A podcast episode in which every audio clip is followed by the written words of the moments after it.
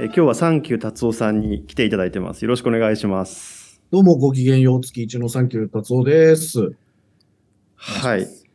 ということで、あの今、イッチーと僕が一つの部屋にいて、で、ズームで繋いでタツオさんと収録をしているといいですね。はい新鮮な風景です、ね。いうことになっ。て、あの、初めての録音パターンなんで、撮れてるか不安ですが、まあ、頑張っていきます。あ あののここで一つ喋らなくていいと思うんですけど、こはいの3人ともオンラインだった時よりもはるかに面倒くさいっていうのがちょっとムカつきますよね。なんか、そう、そうなっちゃうんですよね。そうハイブリッドってやっぱすごい大変です、はい、確かにね。うんそうそうそう。なんか学会とかもね、会場と配信両方やるとか、そうだよね。はい大変、大変なんでしょうね。タイムラグできちゃうしね。うん。あのー、達夫さんにちょっと聞いてみたいことがあって、うん。その人に教えるとか、人に説明するっていうことを、まあちょっと前に、一中と二人で話し合ったことがあるんですけど、聞いた聞いた。ありがとうございます。あのー、まあ、イッチーが教えてるのをよく見るんですよね、こっちこっちに来てから。うん、で、イッチーが言ってることとかも考えて、その、うん。個人的には、その大勢に向けて喋るレクチャーと、その個人一対一で教えるのとで、なんか全然違うなっていう、個人的には思っていて、それはあの僕が単にレクチャーがすごく苦手だっていうところから来てるんですけど、うん。なんか達夫さんはこう両方やる機会が結構あるような気がして、うん。話術とは別のところで何を教えるかとか、どういう情報を伝えるかとか、まあ、うん。そういうのでなんか基準とかあるのかなと思って。うん例えば、その、い、や、もちろん人の、その人、究極的にはマンツーマンで教えるのが一番いい。マンツーマンが一番いい。うんうんうんでも大勢の人だとやっぱ個性も違うし、進捗具合も違うし、まあそうですねとりあえず全員で同じ場所に行けるように、まあなんとかこう、いわゆるユニバーサルデザインじゃないですけど、まあそういう教え方をしなくてはいけないといううんのが出てきますよね。うん。うん。そう楊先輩はイッチーの教え方見てて、うん。どう思ってるのかな？イッチーはなんかそのね、楊先輩は本へのアクセスが異様に早いっていう話してましたけど。そうですね。はい。はい。僕、イッチの教え方は、えー、っとですね、聞いたら絶対0.1秒で答えが返ってくるんですね。あの何かの引き出しを開けるのが異常に早い頭の中の引き出しを開けるのが異常に早いと思います。だから質問を言い終わる前はい。にもう引き出し開け始めてるっていうことだよね。ああ、まあそうですね。確かに。1秒は欲しいよね、せめてね。一応早指しの名人みたいな感じになってるわけでしょ。あのそれに関しては僕結構トラウマがあるんですけどここで開けますがはあのい。今の嫁さんにすごい出会った時に言われたことがあってなんか一緒にご飯食べてる時に僕友達から電話がかかってきたんですようん。電話がかかってきたのに僕電話取った瞬間に「おうそういえばさ」って僕から話し出したことがあるんですよね でそれを目の前で見ててめちゃくちゃびっくりして「なんでかかってきた電話にあなたから喋るの?」って言われて 本当だと思ってもうあの着信の名前を見て耳に持ってくまでにもうリアクション考えてたんですよね。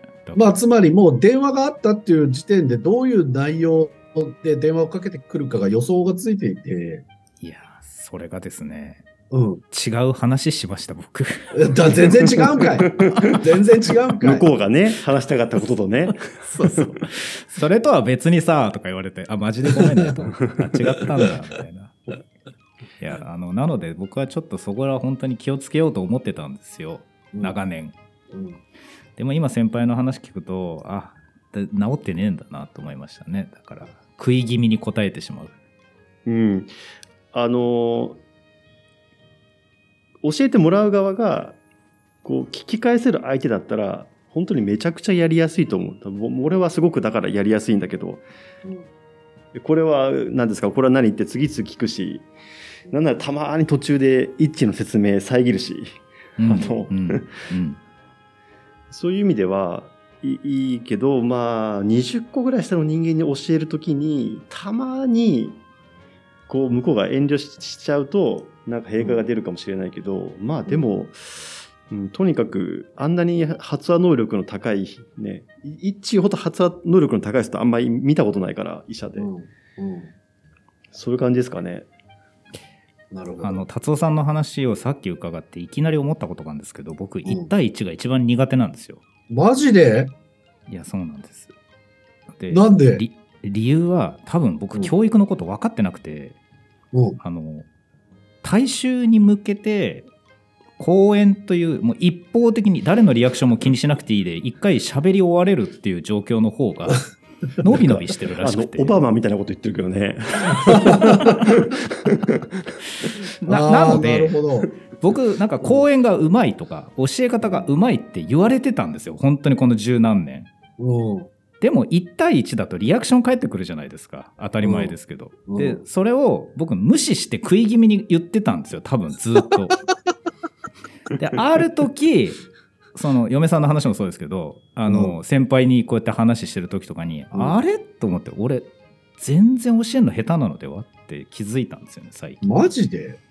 教えらではないうん。下手ではないよいやなので達夫さんがいきなりいや理想を言えば1対1って言われた瞬間に俺やっぱり教育してねえんじゃないかなってこう いや、わかんない。それは、俺の方が間違ってるのかもしれないし。いやいやあのななんかもうちょっと抽象的な話でも全然結構なんですけどうん。あの教育ってどういうものだっていうニュアンスとかをお伺いしていいですか？ああ、再現。再現。再現。誰がうん。何を？例えば、えっ、と、誰でもが同じものを再現できるようにするとか、あ自分が、えー何かをやろうとしているときにそれが再現できるようにする方法であるとか、ーあ。うん、あとは自分で考えて何とかできるようにするっていうところの方法の再現かな。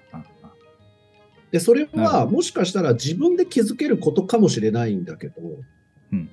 まあ、つまり好奇心があれば自分で調べて自分でたどり着けるところかもしれないんだけど、それを、まあ一応手を引いて、こう、こっちが、こっちの方が近道だよとか、こういう方法があるよっていうことをまあ教えることによって再現性を高めるっていうのが、まあ教育かなとも思うんだけど。あの今日もし先輩がそのテーマとしてこの教育の話っていうのを出さなかったら僕から提案しようと思った話があってですねはいノウハウを教える人の数が減ってませんかって話をしようと思ってたんです。うん、ノウハウね。あの達夫さんが言った話を少しライトに言ったやり方なのかなと思うんですけど、うんなんかノウハウを説明するクソブログみたいなのがいっぱい出てきたせいで 逆にあのプロの仕事としてノウハウをちゃんと教える人の数相対的に減ってねえかなっていうのがあったんですよね。うんなんかあ、まあでも確かに、あの、僕は教育って言ってもかなり特殊な部分に入っていて、なるほど。あの、いわゆる情報を大勢の人に流し込む系の授業じゃないんだよね。うんだから、まあ普通に、あの、日常生活を送る上での作文とか実用文もそうですし、うん。まあ、あとは今勤めてるね、その東北芸術工科大学の文芸学科、まあ、美大で作品を作る人に自分が目指すう作品をどうやって作ったらいいかっていうところまで導くというか、そうまあ、そういうものってちょっと情報を流し込むのとわけが違うんだよね。ううんん、その明らかに一つの正解があるとか一応正しいものがあるってされてるものにたどり着く方法とか知識じゃなくて、やっぱそのさっき言ってましたけど自分で考えてもっていう、うんうまあノノウハウとかそうそうそうそうそうそう。そうやり方をどういうふうに伝えるかってことですよね。うん。アウいやだからねなんか人によりますけど。綺麗事でもポエムでも何でもなく、ううんん僕がやってる教育って多分その再現もあるんだけど、うんもう本当一緒に考えるっていうことでしかないんだよね。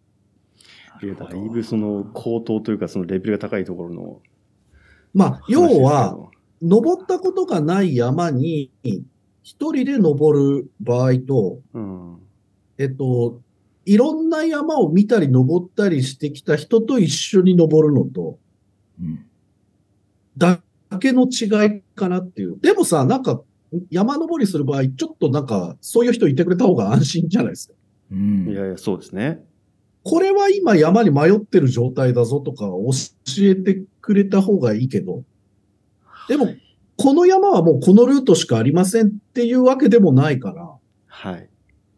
僕もまあ、やりながらこっちの道の方がいいかもね、ぐらいなことしか言えない。ただ、今は下ってはない。登ってるっていうことは言える。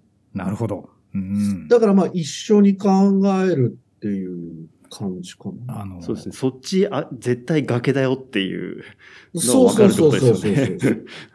今まで同じような山登ってきた人何人か見たけど、この後は崖に落ちるだけだぞ、みたいなだからこ、とは言える。最終的にどういうふうに登るかっていうのは、その本人次第だけど、でもそっちはやめた方がいいよっていうことは言えるってことですよね。そうそうそうそう。でもうん君の、あの、フィジカルで言うと、ゆっくり登れる山の方がいいよねとか、うん。ああそうですね。結構脚力があるけど持久力がないから、ここは早めに登った方がいいぞとか、うん。ああ。っていうアドバイスはできるんだけど、ううんん。このルートが正解っていうのはないから、多分こっちなんじゃねえかなっていうのを一緒に考えるっていう感じかな。すげえぼんやりした話になっちゃうんだけど。あいやあの達夫さんの場合はそれはご自身のイメージはあの山を本当に一緒に歩いて登っている感じですか？そうです。ああいや研究とか創作とか表現とか、そういったものに関する教育ですよね、今の話は。まあでもそうなるよね。だってけんあは、例えばさ、マスターとかドクターの研究指導ってそうならない？結局。うんあなります、なります。だよね。はい、はい。でもそんな感じだと思うけど。まあ、だから情報流し込む系のやつは、ら、はい。うんまあ、こっちから一方的に喋ればいいんだけど、まあ、習熟度はもう学生の問題であって、うん。あの、何をどういう順番で伝えるかとか、まあ、あの、最終的にここ、これを分かってもらいたいために、どういう情報の配列にするかとかっていうのは、もういわゆる講義って感じだと思う。うんあのー多分その今、一致が教えることが多いとか、まあ、医医療系のことは、ななんていうんですかね、結構いろんな、なんていうか、縛りが多いスポーツぐらいの感じだと思うんですよね。あだから、あ、なんか、これが正しい技術とかって一個の成果があるわけじゃないけど、大体レベルが高いところに行こうと思うと、同じように収束してくるっていうか、あ。そのうん基本のところは絶対守らなきゃダメなところがあって、その上にうんまあその人なりの、その個性が乗っかってるぐらいの多分割合だと思うんですよね。うんうんだから、多藤さん、そのミニバスの指導を昔されてたってはい。聞いたんですけど、うん。その研究の時とバスケットを教える時とって結構違いますか？同じ。同じ。同じなんだ同じなんだ。というのは、えっ、と、バスケットっていう競技のルールの説明とかは座学でいいんだよ。講義でいいんだよ。うんうんうん。だけど、その人のやりたいことと、体に合ったやれることって全く別じゃない？うんうんはい。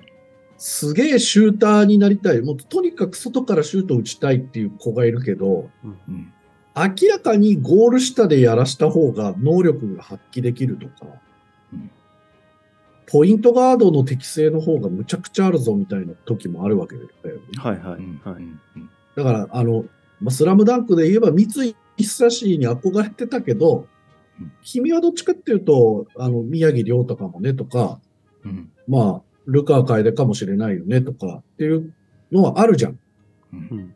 だからまず自分の個性を把握してもらうっていうことと、うんそれを伸ばすために何をやるかっていうこと。で、もしどうしても三井になりたいんだったら今やらなきゃいけないことってこうだよっていう。うんやっぱその人に合わせた教え方にならざるを得ないよね。そうですね。いや、あー戦術とかってどうなんですかね。それはもう、その本人が、うんまあ、戦勉強して覚えるって術は、感じですかね戦術は基本的には、まあ、あの、それを表現できる前提が必要なので、うん。あの、戦術通り動けるっていうフィジカルとテクニックを手に入れてからの話かも。なるほど。はいはいはい。まあだから、うんと、向こうはめちゃくちゃシュート入る選手はいないけど、結構みんな仲強いから、えっと、引き気味のゾーンでとかって言って、理解できるんだったらいいいいけど、理解できないんだったら、いや、もう、まずここに立っとけじゃなくて、やっぱり、ね、あの抜かれても負けても、まずマンツーマンディフェンスやってもらうとかってことになるし、うんうん。だからその技術とレベルに合った教え方というか、やっぱステップアップしていかないといけないかなと思って。あの達夫さんが今さっきの登山の話と部活の指導、まあ、スポーツの指導の話、2つなさったじゃないですか、うん。あまりに僕の経験と違うんですよ。マジか。マジか。あの経験と違うというかそれをやらなかったからダメだったんだっていうのが今いくつかあってえー？まずあの登山の例えで言うとうん。これ先輩にちょっと修正してほしいんですけど僕の教え方ってあの登山道の入り口にまず立つじゃないですか。はい。うん相手と一緒に、うん。じゃあちょっと見ててって言って僕まず山頂まで上がっていくんですよ。すごいスピードで。うん。で、うん。そっからものすごいスピードで戻ってきて、うん。っていうのを今からやるからっつって。あ、見本を見せるパターンね。そうなんです。で今からやるからじゃあ最初の1本目から行こうっつってまた僕ものすごいスピードで走って毎回戻ってくるんですよでその人は一歩ずつ一歩ずつ今2合目なんですけど僕も20回ぐらい山頂と往復してるんですよ。ええ。あまあこんな感じしません？僕。あのーいや、実際に自分が行ってみるっていうのは、見本を示すっていうのはその通りだと思うけど、じゃあ2回目一緒に行ってみようかっていう時に、めちゃめちゃうまく道案内してくれるんだよね。観光案内というか。で、それをだから本当にここを自分の道で歩けるようになりたいと思ってる人は、その説明とかをさ、めちゃくちゃ一生懸命聞くじゃん。でも、聞かなくても上に登れちゃうんだよね。うん、そのかその回は。そうそういう人は多分じゃあ自分だけ登ってみてって言われたら登れないと思うからかなり本人のやる気に依存するっていうのとてか本人がどれぐらいできるようになってるかっていうのが分かりにくいかもしれないっていうのとうん。あとはあまりにも滑らかに喋るから あの あのなんていうのかな。分かった気になっちゃうっていうね聞いてる方が。うん。なるほど。うん。うんあのああ、なるほど。うん。あのですね仲良く並んで登山になってないっていうニュアンスを言いたかったんですけどなるほどありがとうございます、うん。でもう一つのスポーツの方なんですけどはい。あの僕大学時代で一番後輩に教えてたんですよね、うん。で後輩みんな全く強くなんなくてうん。楽しそうにやってくれるんですけど、うん。まあみんな本人の資質に応じてただ強くなっていくだけで僕がいくら教えたところで僕のおかげで強くはならないんですけどうん僕がどんどん強くなったんですよ まあ、教えるとわかるもんね。まあそうやって言うじゃないですかよくで、うんお教えるからにはやっぱり理論のところを教えたいなって思うんですよ。やっぱ見て習えとか、うん筋肉に聞けっていう部分は教えられないなって僕は思っちゃったんですよ。うんうん。でこのスピードで相手の面に竹刀が届くにはどこを速くしたらいいんだろうっていうのを相手に説明したら、分かりやすく竹刀振ってくれんじゃないかなって思って、うんちょっと俺が普段やってることを今言語化するからこの通りにやってみってやったら僕がどんどん速くなるんですよ。でほらほらほらみたいなほら俺今説明してる間に上手くなったもんみたいな。でははーみたいな。あの教える前より上手くなってますよねみたいななんかそういう感じその記憶しかないですね。いや、そりゃそうだよね。その、先に山登って、はい、こうやって登ってもらうよっていうのを20回ぐらいやってたら、はい、多分脚力つきまくるもんね。足めっちゃ強いんですよ。いや、そりゃ強くなるよね。しかもどこになんか見どころのある高山植物が咲いてるかとか毎回覚えるんですよ。あ最高。だから次の登山客来るともうすごいんですよ。もう山今から僕はねあそこでちょっと下見て 花摘むからとか先に言っちゃうこんなのは教育じゃないんですよね多分。いや、でも分からない。それは、到達目標をどうするかっていうのと何を教えるかにやっぱよると思うんだよね。その、本当に、病理とか診断っていうのはうん、確かに毎回ケースバイケースだから、統一的には説明できないんだけど、暫定解みたいなものはなんとなくあるわけじゃないですか。ありますね。あるあります。集合値としてのこれが最適っていうのが。うん。うん。うん。だから、やっぱりいろんな山を登ってる、まあ、量と経験とっていうのは、あとまあ方法論っていうのは、やっぱ、それ持ってる方がそれは強いから、いやこ、僕はこの山こう登ったし、君も今からこれ登ってもらうよっていうのが多分一番わかりやすいと思う。いや、なんか本当フォローしていただいたっていう気持ちなんですけど、でも僕は今日の回もう一回聞いたら、達夫さん真似してもうちょっと教えようってやっぱ思いますもん、今日は。もう。ああ、いや、だだからさ、僕はさ、それこそさ、小説書く人もいるし、エッセイ書く人もいるし、あなんか雑誌作りたいみたいな人もいるし、まあノンフィクションとか体験ルポみたいなの書く人もいるから、いっぺんに何かを教えるっていうのがもう不可能なんだよね。なるほど。でうん、例えば小説だったら、うんと自分でもうこれを良しとする小説が多分あるはずだから。うんうん、俺はその頂上には行かないし、山を登るのは君だけど、一応山登りの時にはこういう道具が必要だよとか、あの、雨が降った時はこうやって避難するんだよみたいなのは教えることができるという的確。感じなんだよね。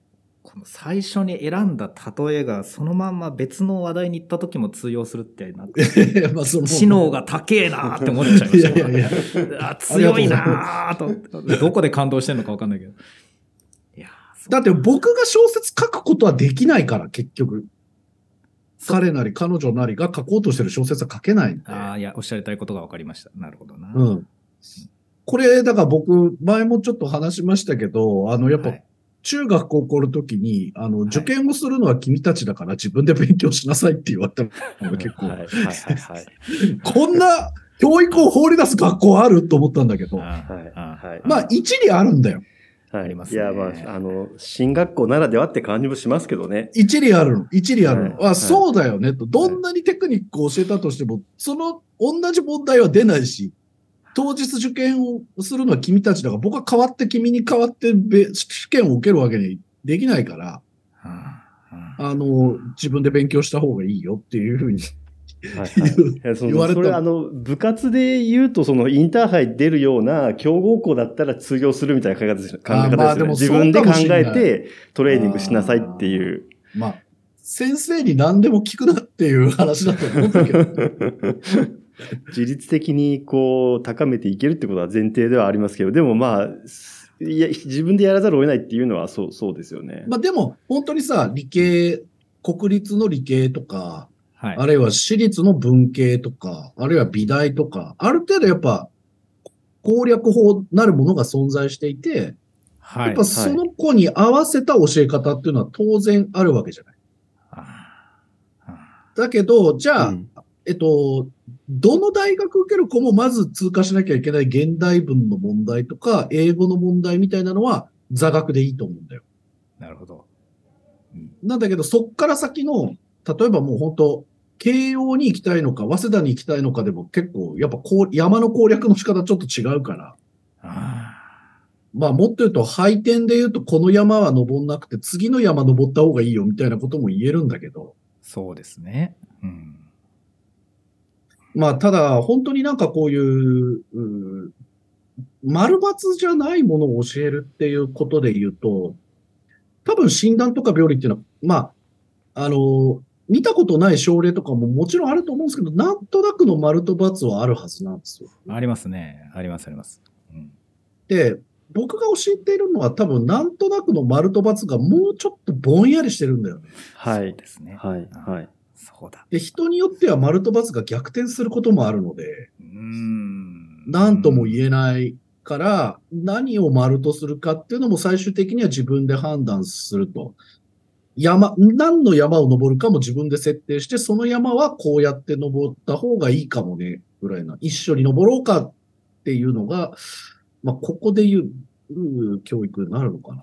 やべえで、これができるんだったら、別の山も自分に一人で登れるよね。それは再現できるよねっていうところまでですかね。そうですよねいやなんか今の話聞いてて僕やべえって言ったのは何かというとうんどちらかというと薄ぼんやりとした答えがあるものを教えるのにこんなに宿泊してるんですけどうん最近ちょっと僕やっぱりあの業界内でのポジションが中堅やや上に上がってきたんですよねまあそうだよね。我々年齢的に言うとそうですよね。年齢的。に。でそうするとあの抽象的な部分を教えなきゃいけない仕事がちょっと増えてきてですね。はいはいはい。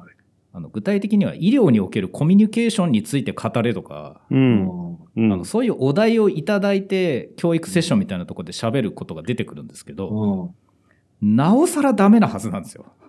ということは。やばいですね、僕気をつけないと。そんな、僕はこうやってコミュニケーションしてきましたっつって山30回ぐらい登るとこ見せても全然ダメじゃねえかっていう気がして、やば。あ、まあでもその場合は、大きな失点もないと思うんだよね。その、あくまで自分の経験をシェアするっていうことで、マイナスにはならないから、絶対人にとって一応それは、一応それは一ついいのか。いや、僕人生が知ってんだからな。そうか。いや、まあでも、そういう山の登り方したんだっていうね。なるほど。あそう。だからこれ山岳ドキュメントとかを見ると、はい。登れなかった人のドキュメントが結構やっぱ面白いのよ。絶妙に話してるな。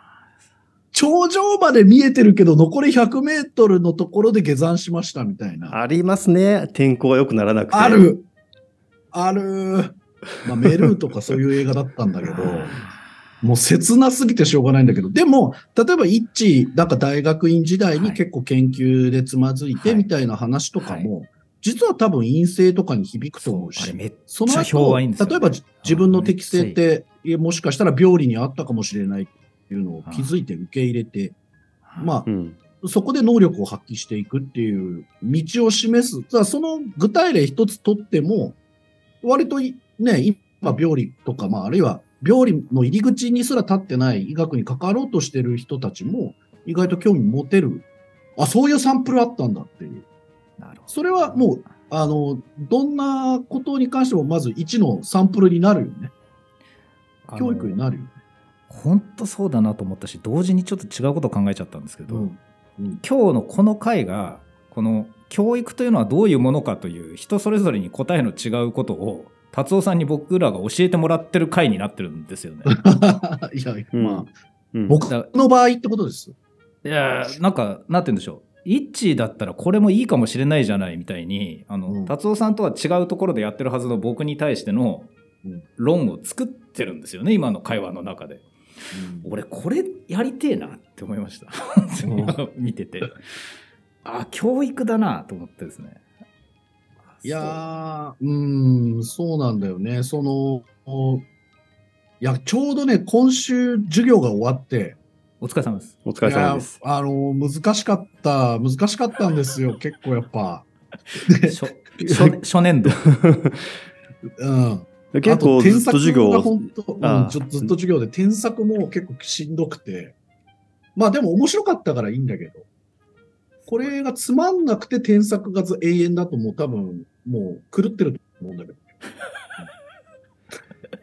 狂いますよね達夫さん、あの、長い間、そういう授業を受け持たれてますけど、うん。それでも結構今回は大変だったんですか？あのね、やっぱ創作の人を教えるのが結構大変で。僕はずっと実用文というかね、はいはいはい。やってきたんで、最終的には、まあ、あの、レポートや論文とか説明文、論説文を書けるようにするっていうスキルは、当然、あの、教えられるんだけど、それもなんかあるうん程度正確、正解がある方の教育ですよね。まあ、一そうだね。一定の。ただ、俺はその中でも、はいあのーなんて言うんだろうな、ちょっとアリューのトレーナーみたいな感じなんだよね。うーんあり得るとかあるんですか？あの、もうこの山は、まずここまでこうやって登って、その先はこのルートで登ってくださいって教える人がやっぱ多いんだよ。はははははは。だけど僕ははいやっぱり最初には、まず自分で登ってみっていうころから言ってますね。おまず自分で登ってみあなん、ですそっねち行き止まりだったよね。そうなんだよ。この時行き止まりになるんだよ。だからこっちだよね。っていう感じで登っていく感じなんですよね。やっってみてだまあ、手間はかかるんだけど、自分で壁にぶつかってくれるから、絶対に忘れないのよ、それの方が。忘れないですね。すごい。なるほど。うん、で、まあそういう文章表現の教え方してる人は日本にも何人かいて、で、やっぱ、あの、論文書いてくれてたりとか、まあワークショップやってくれてたりとかする人もいるんだけど、はい。あの、そういう教育と同時に、あの、いわゆる創作系の子たちにも基本的なことを教えてくれっていう結構無茶ぶりがあって、はうん。んで、えっと、まあ、基本的なことって言われても、15週じゃちょっとむずいんですけどっていうのをちょっとやってたの。それで例えば小説書きたいとか脚本書きたいって言ってる人に日本語の文章の書き方のその基本的なことを教えてくださいってことですか？うから小説やぶ、うえーっとまあ、創作とかルポルタージュに必要な、まあ、だからまあ全然逆なんだけど、ノフィクションからノンフィクションやりたい人に、はい。あの、まあ、実際、基本的なところから応用的なところまで教えてくれっていう、はあ。うん、まあ、いかにもやっぱりよくわかんない人が出した発注っぽいやつなんだけど、は 発注があるんですね。ただ、僕はなんか何かを書くにはやっぱ具体、具体例をとにかく積み重ねるっていうのを永遠に喋ってるの、いろんなところでね。ああうーん。もうこれは、まあ、あのーもう文章で何かを立証したりとか説明したり説得していくときも、例えば、例えば、例えばっていう例証は必要ですし、うん。キャラクターを強化するにも、プロットに説得力を持たせるにも、具体的なエピソードっていうのは絶対に必要だから、うん。具体例をとにかく積み重ねるっていう訓練をずっとしてるんですよ。そうなんだ。で、例えば、なんかこう人、人を何か、まあ、例えば魅力的な人を語るっていう課題をやるときに、えっと、形容詞を使わないっていうルールを設けて書いてもらうですね。どういうことですか？形容詞。例えば、えっと、彼は優しいあってーいう文を割と書いちゃうんです、みんな。はいはいはいとっても面白い人です、みたいな。はいはいはい。僕の考え方からいくと、優しいとか面白いっていうのは、えっと、箱なんですよね。あの、箱。中身がない入れ物なんです。うん。で、えっ、と、どう優しいかっていう中身が入ってない、あの、入れ物にはするなよっていうことで、最終的には、その優しいっていう引き出しの中に入ったエピソードだけを抜き出せば、読んでる人は自然に、あ、この人優しいねっていう箱を頭の中で作ってくれるから。なるほなど。だから優しいっていう表現は絶対に使うなと。だ例えば、我々で言うと初見ってことですかね。まあそうかも最初からこう診断じゃなくてうんいやー今せっかく陽先輩が診断の方に寄せてくれたのに僕ずっとツイートの上手い人のこと考えてます。いや、いい、いいじゃん、そっちの方が。いや、そっちも面白いと思う。いや、例えばね、えっとね、はいえあのー彼は何も言わずとも、私と歩くときは常に車道側を歩き、喫茶店に入ると先に座って、私には見晴らしのいい席に座らせた。という文があったとする。ーはあ素晴らしい。その人優しいじゃんってなる具体例ですよね。うんなる。こういう優しさもあれば、彼はいつもお会計をして、私が会いたいと言えば時間を作って会ってくれた。うんこれも人によっては優しいって思ってくれるはずなんですねうん。つまり、どういう優しさなのかっていう具体例がないと、優しいって何も言ってないんですよ。はあはあ。うんうん、入れ物、入れ物か。入れ物、入れ物はなくても、うんまず入れ物の中に入れる、あの、ものがないと、入れ物も機能しないよと。うんで、例えば彼はいつもお会計をして私が会いたいと言えば時間を作って会ってくれたっていうのは優しいって思う人もいるかもしれないけど、それお前の都合のいい人だけだろ。そうですね。都合のいい人か。お前に。とって都合がいい人、お前は優しいって言ってんだろっていうふうに思うじゃないですか。はいあまあ、あるいはさっきの車道側にを歩いてね、あの見晴らしのいい席に座らせたっていうのも、なんかジェントルマンであることをものすごいアピールされてる感じがしてきついみたいな人ももちろんいるわけ。解釈の幅が出てきた。うん。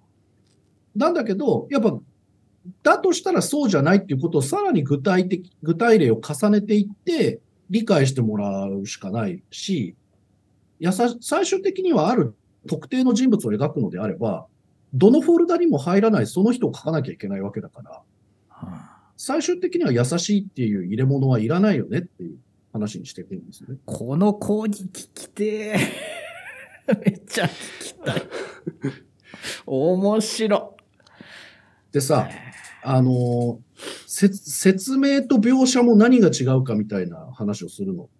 おどう説明と描写ですか、うん具体、具体例をどのように入れるかっていう時なんだけどね。例えば、その、唇を表現するのにも説明文だったら年老いてシワだらけの唇っていう表現があると。でこれはまあ説明文だったらこれでいいんだけど、うん小説だと、例えば、シワでほとんど鼻と一つになった唇っていう表現があるね。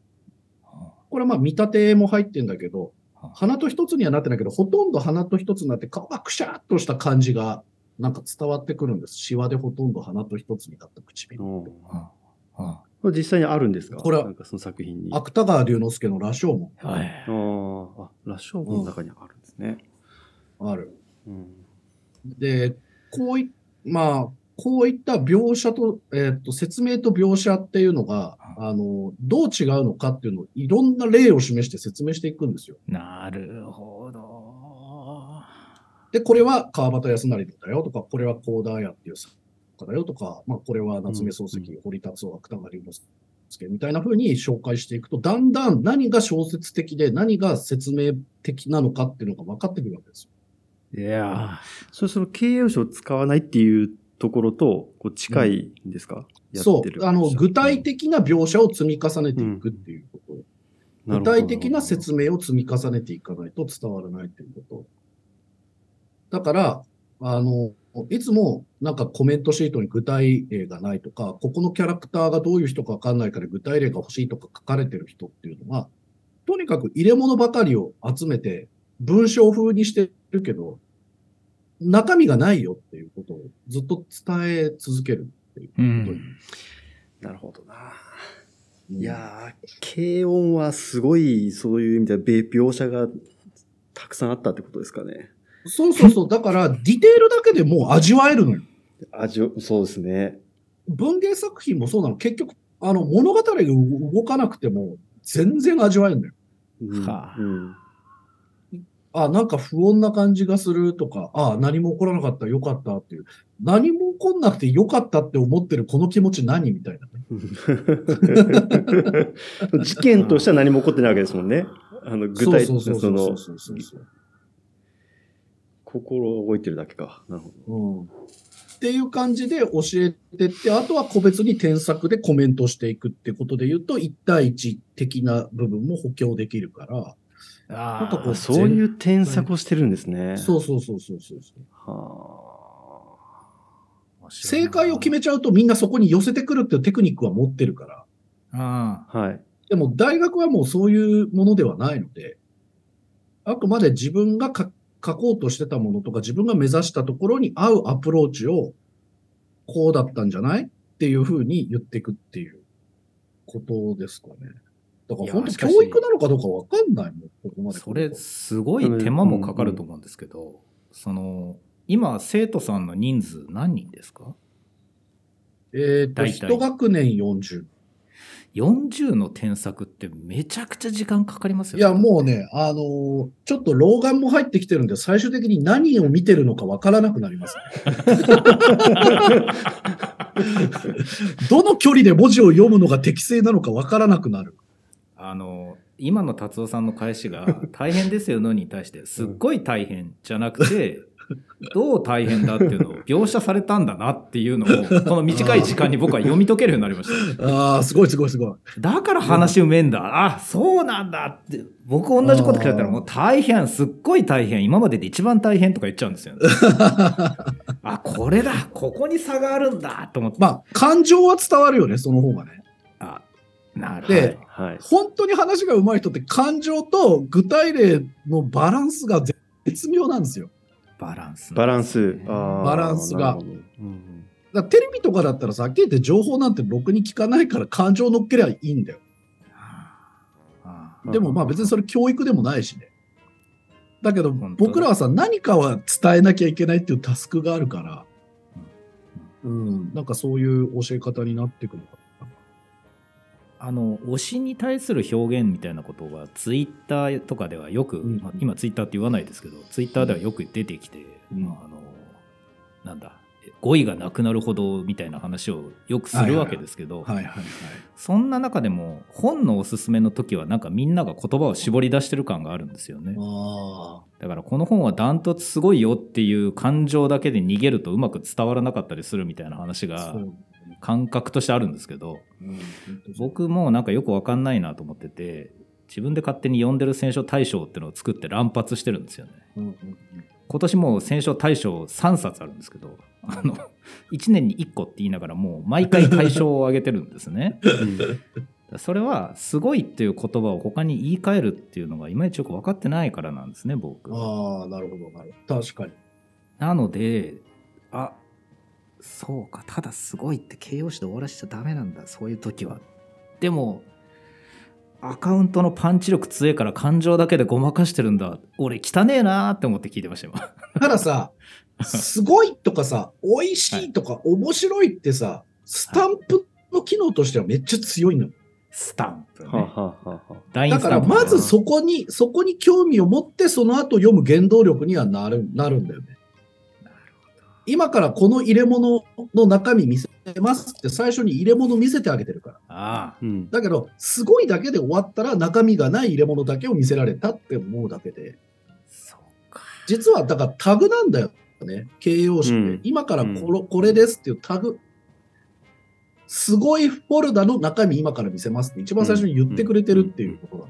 なんとなく形容詞っていうからにはそれが就職してるものだってイメージがあったんですけどはいはいはい。つまり形容詞をつけることで豪華になってくって勝手に思ってたんですけど、そうね。そうじゃないんですね。そうなのよ。形容っていう言葉があんまり良くないのかもしれない。ねうん。